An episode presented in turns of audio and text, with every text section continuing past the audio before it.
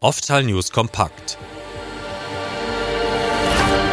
Das Wichtigste aus der Augenheilkunde in fünf Minuten.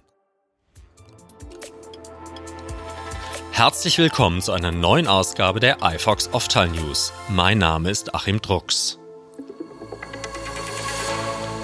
In ihrer Sitzung in der letzten Februarwoche hat die Europäische Arzneimittelagentur EMA 13 Arzneien zur Zulassung empfohlen. Sieben erhielten Indikationserweiterungen. Dazu zählt auch Beovo von Novartis mit dem Wirkstoff Brolucizumab. Der humanisierte monoklonale Antikörper war bereits bei neovaskulärer AMD zugelassen. Jetzt erhielt er auch die Empfehlung für die Behandlung von Visusstörungen aufgrund eines diabetischen Makulaödems. Epic von Rotterdam Biologics mit dem Wirkstoff Bevacizumab sollte ebenfalls bei neovaskulärer AMD zum Einsatz kommen. Dieser monoklonale Antikörper ist in Deutschland für die Behandlung verschiedener Tumorerkrankungen zugelassen und wird off-label auch bei neovaskulärer AMD eingesetzt. Doch das Medikament konnte die EMA nicht überzeugen. Auch nach einer neuerlichen Untersuchung bestätigte sie ihre ursprüngliche Empfehlung vom November 2021, die Marktzulassung zu verweigern, da Sicherheit und Effektivität nicht ausreichend nachgewiesen seien. Cameron Cowan und Magdalena Renner ist es weltweit erstmals gelungen, eine Nachbildung der menschlichen Retina zu züchten. Dafür wurden sie jetzt mit einem der bedeutendsten Schweizer Preise im Bereich Medizin ausgezeichnet, dem Pfizer Forschungspreis.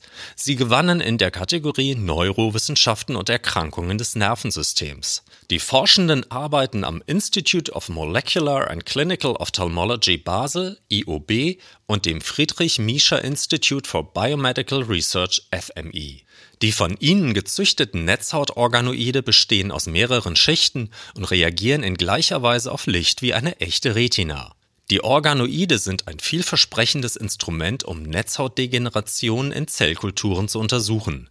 Sie werden aus Hautbiopsien oder Blut von individuellen Patienten gezüchtet. So besteht die Hoffnung, in Zukunft maßgeschneiderte Behandlungen bei Netzhauterkrankungen entwickeln zu können. Die optische Kohärenztomographie OCT kommt in so unterschiedlichen Bereichen wie der Augenheilkunde und der Bauteilüberwachung zum Einsatz. Unternehmen und Forschungseinrichtungen mit Schwerpunkten in der industriellen Messtechnik und der Medizintechnik erwarten darüber hinaus eine Vielzahl weiterer Anwendungsfelder. Doch bisher wurde das Messverfahren noch nicht allgemeingültig beschrieben, verschiedene Verfahren und Leistungsmerkmale noch nicht standardisiert. Das erschwert die Vergleichbarkeit verschiedener OCT-Systeme und schränkt eine stärkere Verbreitung ein. Deshalb erarbeitet ein Fachausschuss der Gesellschaft Mess- und Automatisierungstechnik ein standardisiertes Regelwerk für die OCT. Erste Ergebnisse liegen jetzt in Form eines Richtlinienentwurfs vor. Er beschreibt die OCT-Verfahren und legt die dazu erforderlichen Begriffe fest. Danach stehen die Themenfelder Signalverarbeitung und Datenauswertung sowie messtechnische Charakterisierung von OCT-Systemen auf der Roadmap. Mehr als 350 Menschen mit fortgeschrittenen degenerativen Netzhauterkrankungen wie Retinitis pigmentosa erlangten dank des ersten kommerziell erhältlichen Retina-Implantats ihr Sehvermögen zurück. In Deutschland wurden allein an der Universitätsaugenklinik Aachen elf Implantationen vorgenommen, die ein künstliches Sehen in Grautönen ermöglichen. Doch das US-Unternehmen Second Sight hat seine bionischen Implantate Argus 1 und Argus 2 auf Eis gelegt. Wie die Fachzeitschrift IEEE Spectrum berichtet, stellte Second Sight die Arbeit an dieser Technologie bereits 2019 ein. Trotzdem sollte die technische und klinische Betreuung weitergehen. Doch auch der Support für Argus ist nicht mehr gesichert, denn das Unternehmen steckt in großen finanziellen Turbulenzen und hat die meisten seiner Mitarbeiter entlassen. Die Menschen, die fast eine halbe Million Dollar in das Implantat, die Operation und die anschließende Rehabilitation investiert haben, könnten jetzt bei technischen Störungen erneut erblinden. 2030 Insight so lautet der Titel der neuen Kampagne der International Agency for the Prevention of Blindness.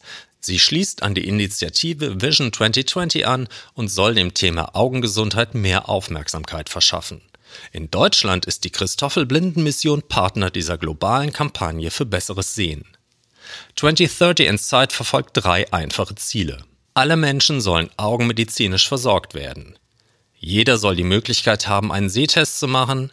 Jeder soll sich eine Sehhilfe leisten können, wenn er sie benötigt. Doch bereits heute fehlt mehr als einer Milliarde Menschen der Zugang zu augenmedizinischer Versorgung. Bis 2050 wird diese Zahl sogar auf 1,8 Milliarden ansteigen, so eine Prognose der WHO. 90 Prozent aller Sehbehinderungen könnten behandelt oder verhindert werden, wenn die Regierungen der Welt Gelder bereitstellen und die Augengesundheit höher gewichten würden als bisher. Ausführlichen Artikel zu den Themen dieser Folge finden Sie auf ifox.com.